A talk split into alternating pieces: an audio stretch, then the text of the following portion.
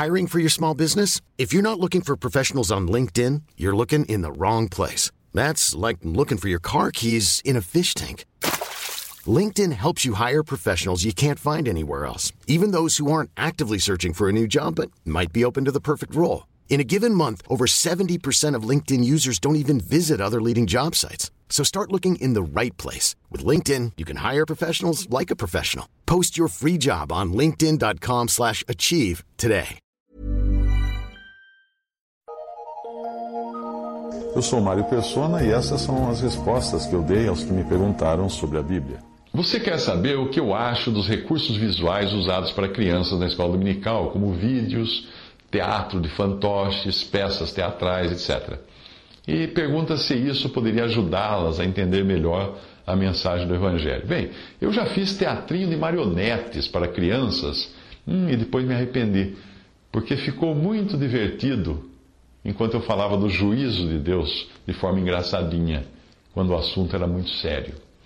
Além disso, eu percebi que o interesse maior das crianças ficava no visual dos bonecos e não na mensagem, que é o que deve predominar em toda a apresentação do Evangelho. Então, cabe a quem usar de recursos assim que faça isso com sabedoria. Eu não vejo problemas em usar certos recursos visuais, como objetos tangíveis, para chamar e prender a atenção das crianças. A atenção das crianças é bastante volátil, mas a curiosidade delas faz com que elas mantenham os olhos fixos num objeto qualquer, esperando saber a razão dele estar sendo mostrado ali.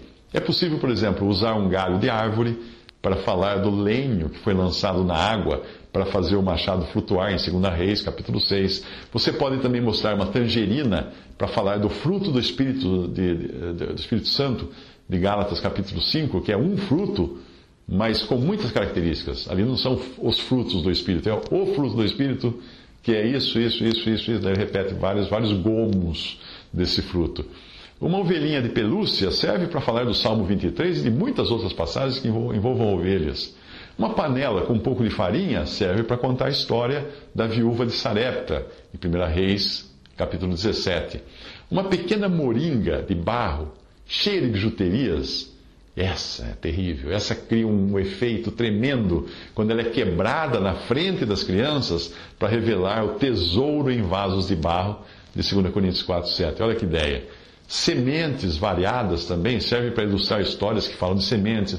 Um pezinho de feijão, desses que você planta no algodão, mostra como a semente precisou morrer para nascer e criar outras sementes. Uma vez eu ministrei uma pregação para crianças enrolado num tecido velho, podre, rasgado, sujo, que ia perdendo pedaços enquanto eu falava ali, rasgava tudo e caía pedaços Eu estava falando de quem? Do filho pródigo, encenando o filho pródigo. Eu tenho sempre uma história na manga também para contar para crianças de qualquer lugar onde eu esteja. Por exemplo, se, eu, se, tiver uma Bíblia de capa preta, beira dourada e fita marcadora, aquela fitinha vermelha, aí eu aponto para a beira dourada e começo a deixar as crianças curiosas para saber como é o céu onde há tesouros escondidos em Cristo. E aí eu mostro a capa preta e falo da nossa condição de pecadores sujos e perdidos, incapazes de entrar no céu, e aí aponto de novo para a beira dourada enquanto a palavra de Deus estiver fechada para nós. Como que eu vou entrar nela? Como eu vou chegar lá? E aí eu aponto para a fita vermelha. E pergunto se as crianças sabem o que quer dizer, o que, o que, é, que é, o que é vermelho. Alguma criança acaba falando que é o sangue. Aí eu pego o gancho, falo do poder purificador do sangue de Cristo derramado na cruz. Aí eu pego a fitinha vermelha e abro a Bíblia com grande pompa, com grande senta, né? Para mostrar que é o sangue de Cristo que nos purifica de todo o pecado e nos dá acesso ao céu. Aí, ó, beira vermelha. Porque o sangue nos deixa brancos como a neve. Aí eu aponto para as páginas internas da Bíblia. Obviamente, sempre eu abro numa página onde exista um versículo significativo para encerrar a mensagem para aquelas crianças. Lembre-se de quando você falar de Deus, você sempre tome cuidado de citar versículos da palavra de Deus, porque é, é a palavra de Deus que vai fazer efeito no coração e mentes das crianças. E se eu não tiver uma Bíblia disponível na hora? Bem, daí eu uso uma coisa que eu levo sempre comigo, em todo lugar, minha mão. minha mão. Eu fecho meu punho, uso meu punho fechado e pergunto para pra, as crianças Uh, se vocês não acham que é parecido, olha como é parecido com uma grande, uma grande rocha, um monte, uma montanha rochosa, não é parecido? Aí eu induzo assim, as crianças a dizerem que sim. E aí eu vou levantando três dedos, um de cada vez, e eu pergunto se as crianças sabem o que aconteceu em cima de um monte rochoso chamado Calvário, onde foram fincadas três cruzes. Três cruzes. Aí as crianças imediatamente fazem associação do meu punho com a crucificação. E pode ter certeza que elas estão nessa hora visualizando sim a cena, sem precisar de nenhum filme do Mel Gibson para passar na, na, na, escola dominical. Elas vão visualizar isso aqui como Monte Calvário e três cruzes em cima. Crianças são imaginativas. Aí eu vou perguntando quem estava nesta cruz. Eu aponto para o dedo do meio. Quem estava nessa? Quem estava nessa? E aí eu falo do malfeitor que se converteu e de como ele foi imediatamente aceito pelo Senhor Jesus. Aí os dois dedos se entrelaçam num abraço nessa hora. Então daí eu mostro o meu polegar e como ele é gordo comparado aos outros dedos.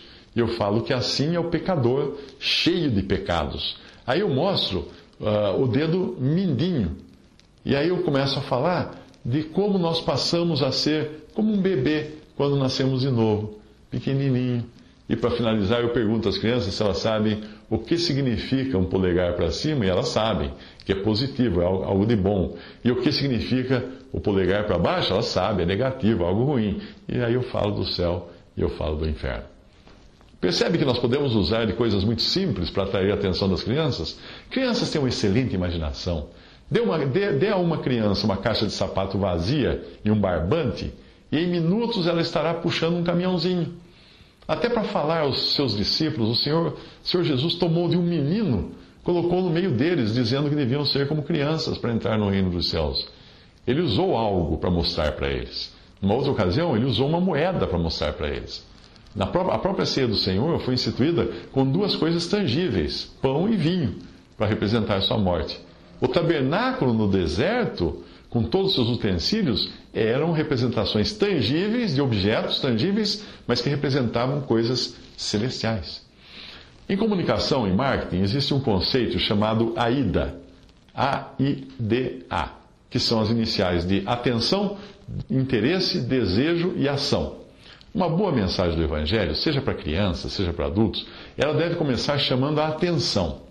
Começando com uma história qualquer, um objeto, uma notícia, e depois que chamou a atenção, deve criar interesse, levar ao desejo e finalmente convidar os ouvintes a uma ação, que nesse caso é a de crer em Jesus. Veja que o auxílio visual deve estar apenas ali para chamar a atenção. O interesse, o desejo, a ação devem ser criados pela narrativa. E tenha sempre em mente que evangelho sem sangue não é evangelho. Se não, se não falar da obra de Cristo na cruz, do seu sangue derramado, não é evangelho. Algumas pessoas usam desenhos animados de histórias bíblicas para entreter as crianças, mas eu, eu acho que é um erro isso. Porque esses desenhos, na maioria das vezes, eles são feitos por incrédulos e visando lucro, tem um objetivo comercial. E trazem muitas distorções. Você conhece a parábola do filho pródigo, não conhece? Você deve saber também que quem sai correndo ao encontro do filho é o pai que lhe dá um abraço apertado. Linda a cena. Num desenho animado que eu vi uma vez, a mesma parábola, eh, quem saía da casa correndo não era o pai, era um cãozinho, um cachorrinho. Aí ele pulava nos braços do filho e ficava lambendo seu rosto.